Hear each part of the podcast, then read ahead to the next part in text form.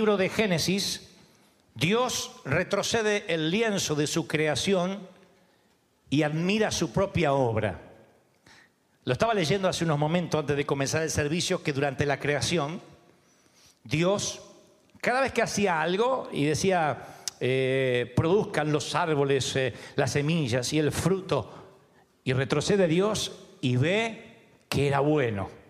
Vio que su obra era bueno, era buena, se deleitó. Puso los mares en sus cauces y dijo, y vio que era bueno. Seis veces le gustó lo que él hizo. Es la primera emoción, la primera reacción del Todopoderoso a su propia creación. Si uno dijera, ¿cuál es la primera emoción de Dios que aparece, por supuesto, en las Escrituras? Es el deleite, la alegría. Y vio que lo que hizo era bueno. Es la primera emoción que Dios expresa. Y la palabra hebrea que se utiliza en las escrituras es tov, teo bealta, que significa alegría indescriptible, puro deleite, alegría. Eh, hay una versión que dice carcajada. ¿Vio cuando algo sale tan lindo que te dice, ¡Ja, ja! y lo celebran de lo profundo del ser? Bueno, así el Señor celebró su propia creación, con alegría, con deleite.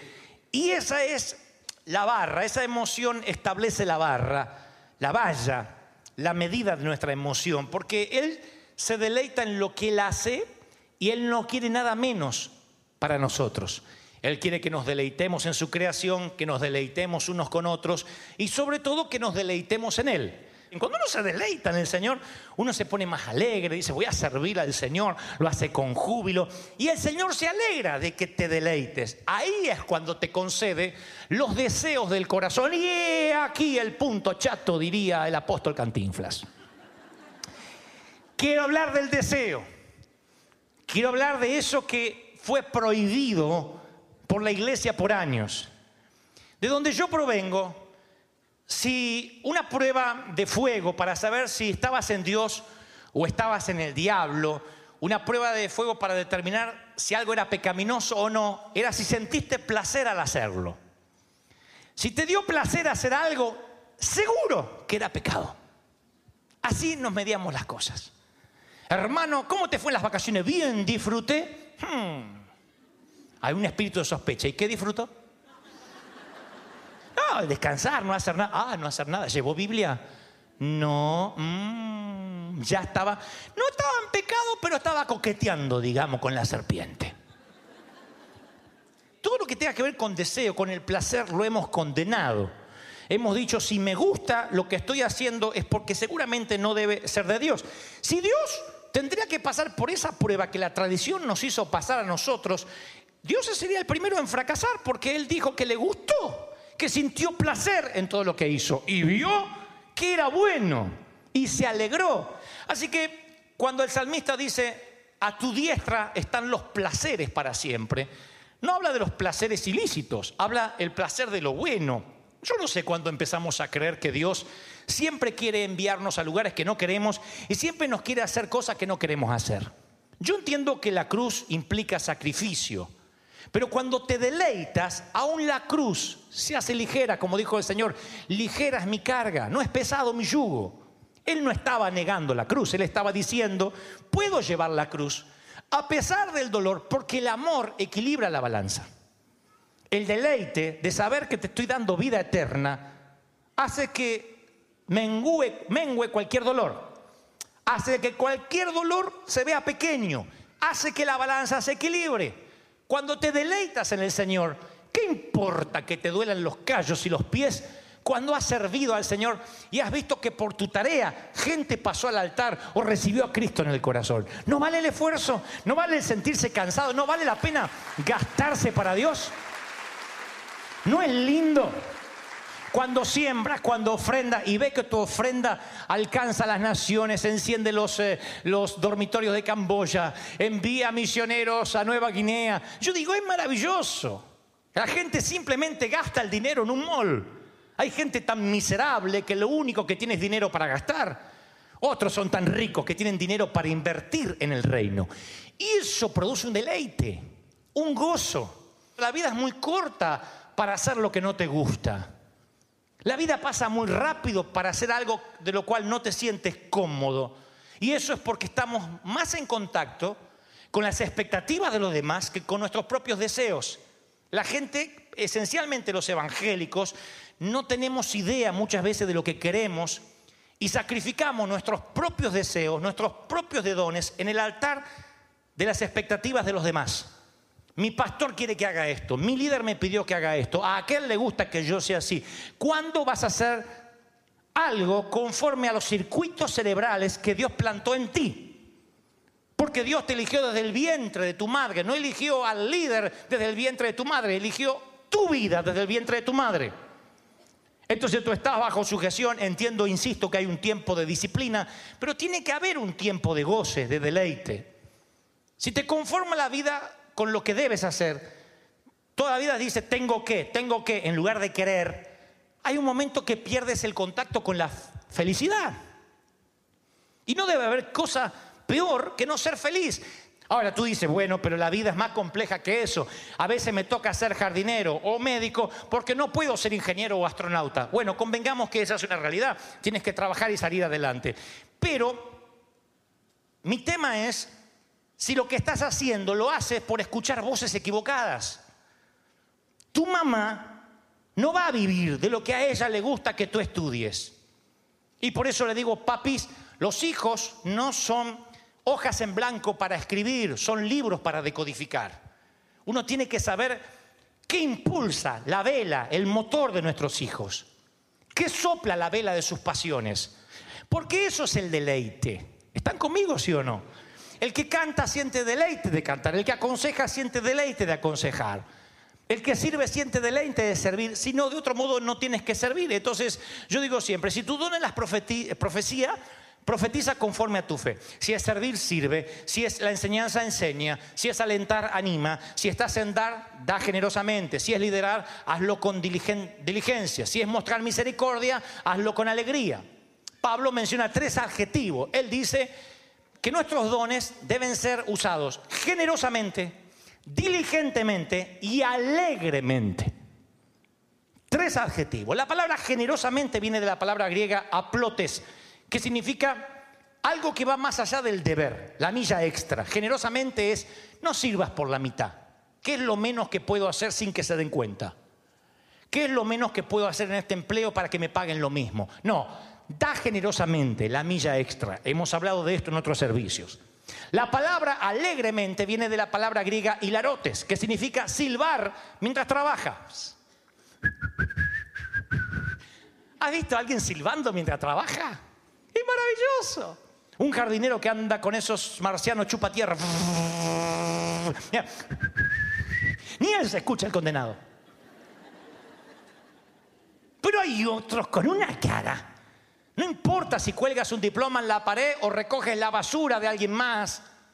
Si silbas, significa de que estás alegre. Estás alegre de que tienes pulmones, de que te levantaste esta mañana y que Dios te da la providencia divina de que, por ejemplo, no te tienen que empujar en una silla para que puedas avanzar. Ya eso es un avance. Y Pablo dice, hazlo con alegría. Y luego usa la palabra diligentemente, de la palabra griega spoude. Es el ojo de la excelencia, es mostrar cuidado al detalle, indica una mejora continua. Diligencia significa deleitarse en lo que haces. Martín Lutero dijo una vez, el zapatero cristiano no tiene que ponerle cruces a sus zapatos. El zapatero cristiano tiene que hacer buenos zapatos porque a Dios le interesa la buena artesanía y la excelencia. Si haces lo que Dios te mandó a hacer con excelencia, Dios te va a honrar. Yo creo que no había mesas con patas torcidas ni cajones mal ajustados que hayan salido de la carpintería de Nazaret. Dios no hacía un mal trabajo de carpintero. Imaginen, es un pueblo chico. Todo lo que pasa allí en Jerusalén, todo se sabe. Si eres un mal carpintero, si haces mal trabajo, o te mudas a otra ciudad, o te vas muy lejos, pero no digas que eres el Mesías. Porque te van a decir, me debe, este me debe la mesa que, le- que me prometió. Vino a casa a ajustarme un cuadro, me lo dejó torcido. Jamás verán a Jesús diciendo, oíste que fui un pésimo handyman. Mas yo digo, yo soy el Salvador. No. No es que te echaron por burro o por inútil y entonces te dedicas a servir al Señor. Dios dice, todo lo que hagas, hazlo con diligencia y con gozo. ¿Cuántos van a probar mañana lunes ir con gozo a hacer lo que tienen que hacer? ¿Cuántos me lo prometen? Con- pruébalo, pruébalo, funciona. Si te levantas cada mañana diciendo, hoy voy a aprender algo nuevo, independientemente de que curses una universidad o no, o de la edad que tengas, no creerás cómo llegarás a diciembre. Tienes que decir, tengo que aprender algo nuevo. Busca algo que te interese, algo que encienda tus pasiones. Dios va a honrar eso y te va a regalar deleite, te va a regalar gozo del Señor. Hay una película, una de las geniales películas, no es de las más comerciales ni conocidas, reflejan la vida de Jesús, según el Evangelio de San Lucas. El actor pertenece al ministerio de Oral Roberts y, o pertenecía al ministerio de Oral Roberts y mm, este actor fue el que consiguió los fondos para grabar la película y dijo, haré una película del Jesús tal cual yo creo que era. Y cuando Oral Roberts fue al estreno, dicen los que estaban allí presentes que en esta escena que les voy a contar ahora, literalmente él saltó de la silla, dijo, sí, sí, yo sabía que era así, y aplaudió de pie, interrumpiendo la función. El corazón de Roberts, de este tremendo evangelista, se conmovió al ver lo que su discípulo, que ahora era el actor del film, reflejó en esa película. Es la parte donde Jesús aparece como un fantasma ante la barca de los discípulos y Pedro, bravucón, corazón de hispano, dice, si eres tú, manda que yo vaya hacia ti. Jesús le dice, baja. Jesús nunca despega la sonrisa de su rostro, dice, baja. Vamos, vamos, Peter.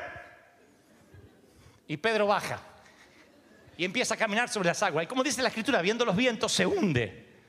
Y Jesús empieza a hacer. Y el otro, "Buh, no es gracioso, no es gracioso. Lo agarra de la barba así, hombre de poca fe. Le hace una cosa así, vení, vení, que te vamos. Le hace, este se está hundiendo y le hace, hombre de poca fe.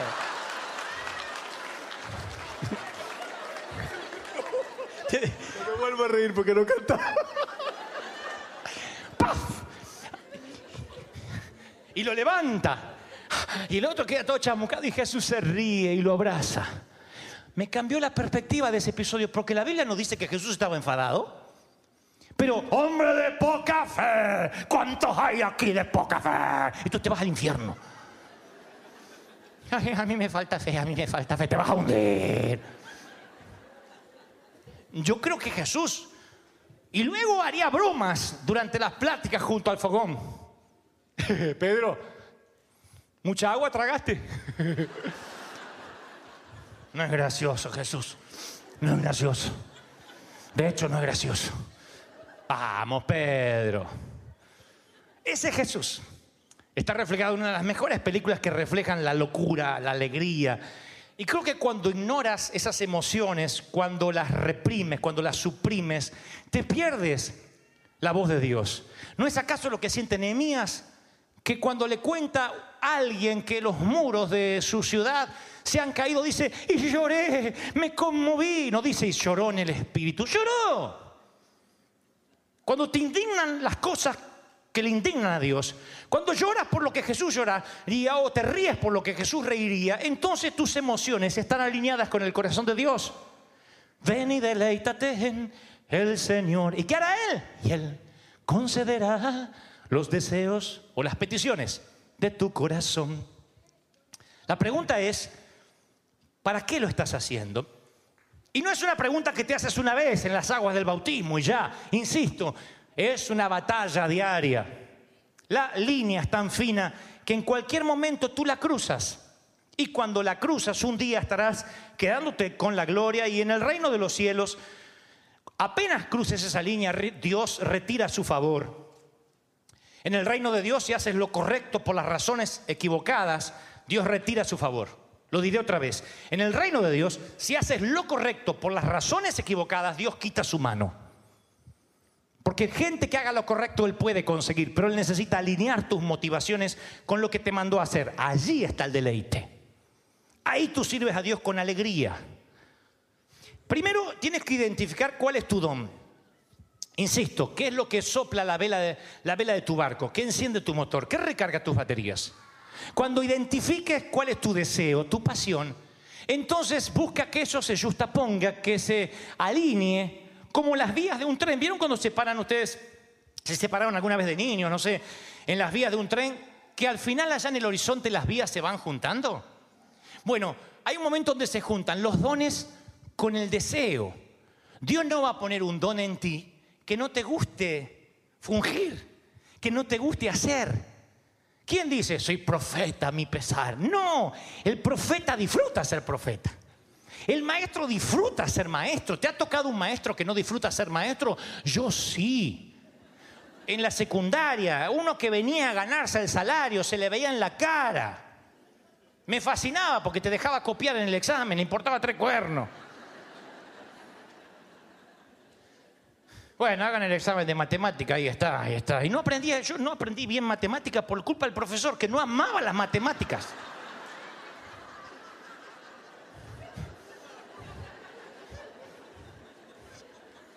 Sonó flojera, ¿no? Pero no. En cambio, me fascina el lenguaje por el profesor. Pueden creerlo o no, pero yo recuerdo al profesor Pisucci y él amaba el lenguaje. Voy a hablarle de los libros de Julio Verne, profeta contemporáneo que escribió eh, 20.000 leguas de viaje submarino o La vuelta al mundo en 80 días o El hombre y la luna y nos llevaba y nos adentraba en las páginas con un placer, con un gusto casi morboso. Él hacía así y Cervantes dijo,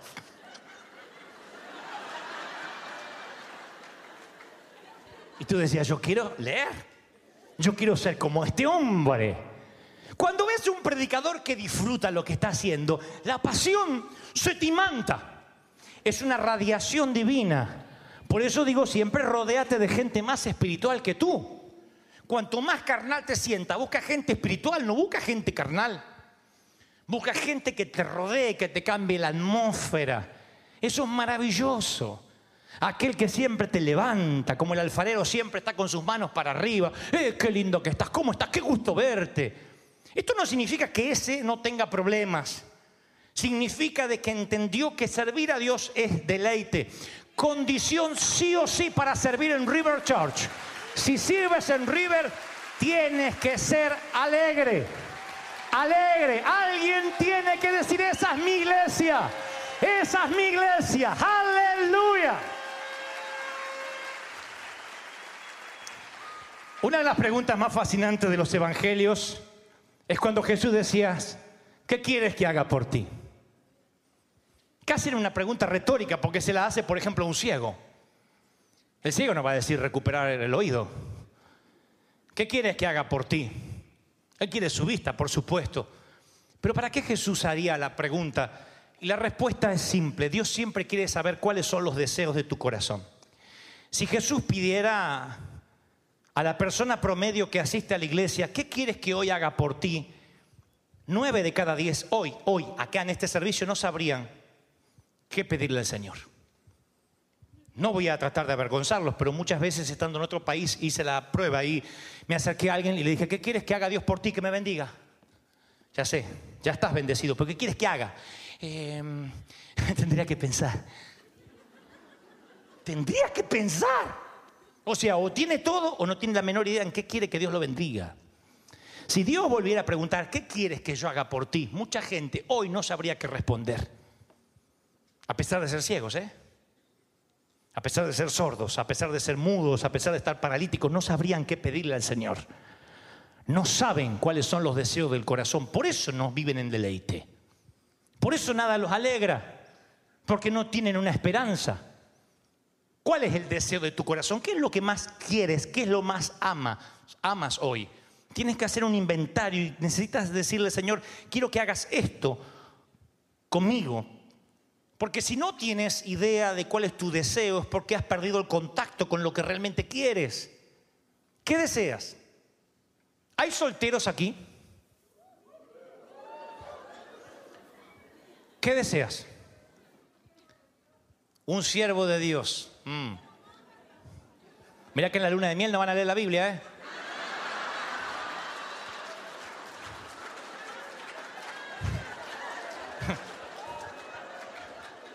No, está bien, tiene que ser un siervo de Dios, pero ay, quiero un siervo de Dios, no importa lo de afuera, no, también. En el servicio pasado yo conté de un muchacho que estaba enamorado de una chica que era bastante fea, bastante asimétrica, pobrecita, pero cantaba increíblemente bien. Y los pastores trataron de disuadirlo. No importa, no te lleves por la voz. No, es que cuando canta, ay, que sierva, que sierva como ministra. Pero ella, ¿te gusta? Ay, cuando canta, cuando él estaba enamorado. Se casó. Y se fueron a la noche de bodas y ella se saca el maquillaje, se desarma el peinado. Si era poco atractiva maquillada, imagínatela así, desgreñadita, natural. Se saca la ropa y cuando él la ve le dice, canta, canta, canta. Así que tienes que saber bien qué deseas. Que sea un siervo de Dios y por fuera, ¿cómo lo quieres? ¿Qué le gusta? ¿Cuáles son sus hobbies?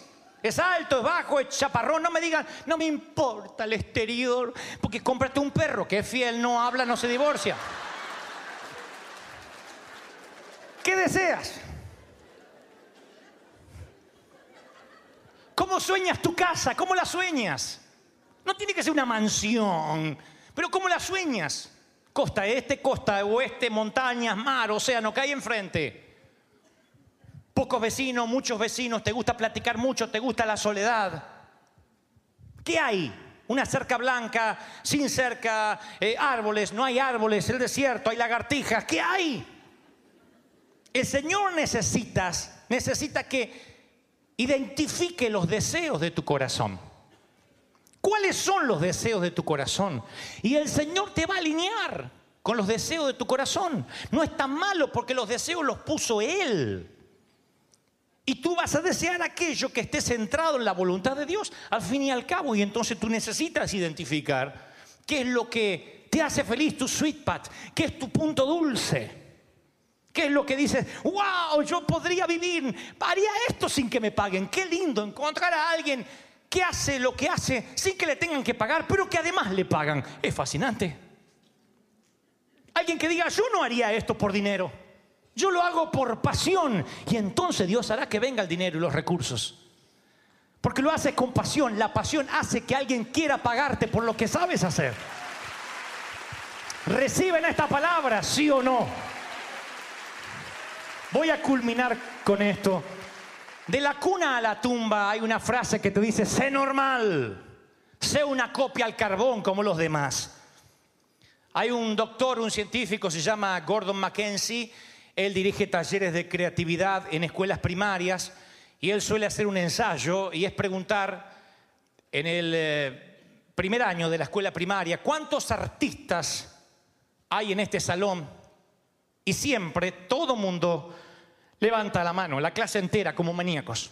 Todos son artistas porque todos pintan y dibujan. Garabatos, pero todos se consideran artistas. Él luego va al segundo año de la misma escuela primaria, hace la misma pregunta y la mitad de los niños se sienten artistas. Otros abandonaron los dibujos, las pinturas, los crayones, sienten que no sirven para eso. Al tercer grado, solo 10 de 30 niños levantan la mano. Para el sexto grado hay una o dos manos tímidas. Ya no hay más artistas y él llega a la siguiente conclusión, me pareció fascinante. Él dice, Mackenzie, que cada escuela primaria, en cualquier parte del mundo, suprime el genio creativo, educando al niño para que abandone su tontería natural que trae de nacimiento. Todos somos un poco tontos, ¿sabía?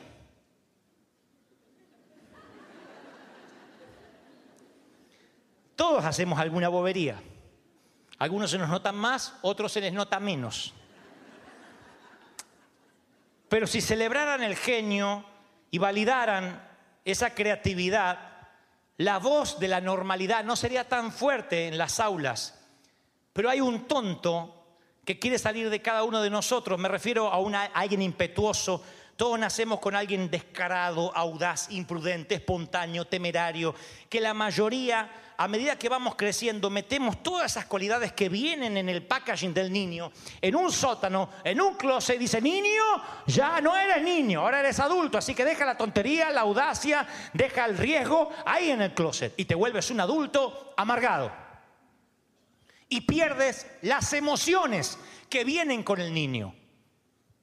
Yo les llevo regalos a mis niños cuando puedo de algún viaje, no por los juguetes que estarán en 10 minutos abandonados en un rincón de la habitación, sino por esos segundos de emociones de la cara de los niños chiquitos. No disimulan. Yo podría tener esa imagen de Megan o de Jason. ¡Ah! Por la misma muñequita que abandonará 10 minutos después.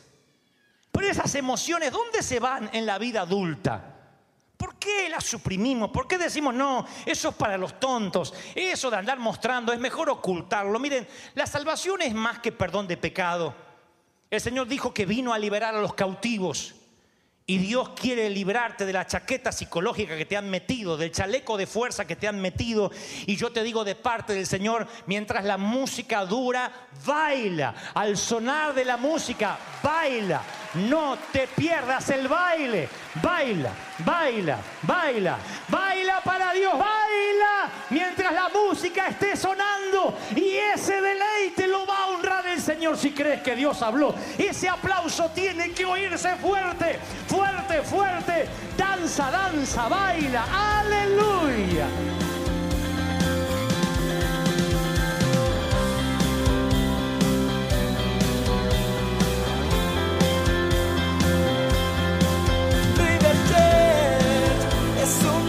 your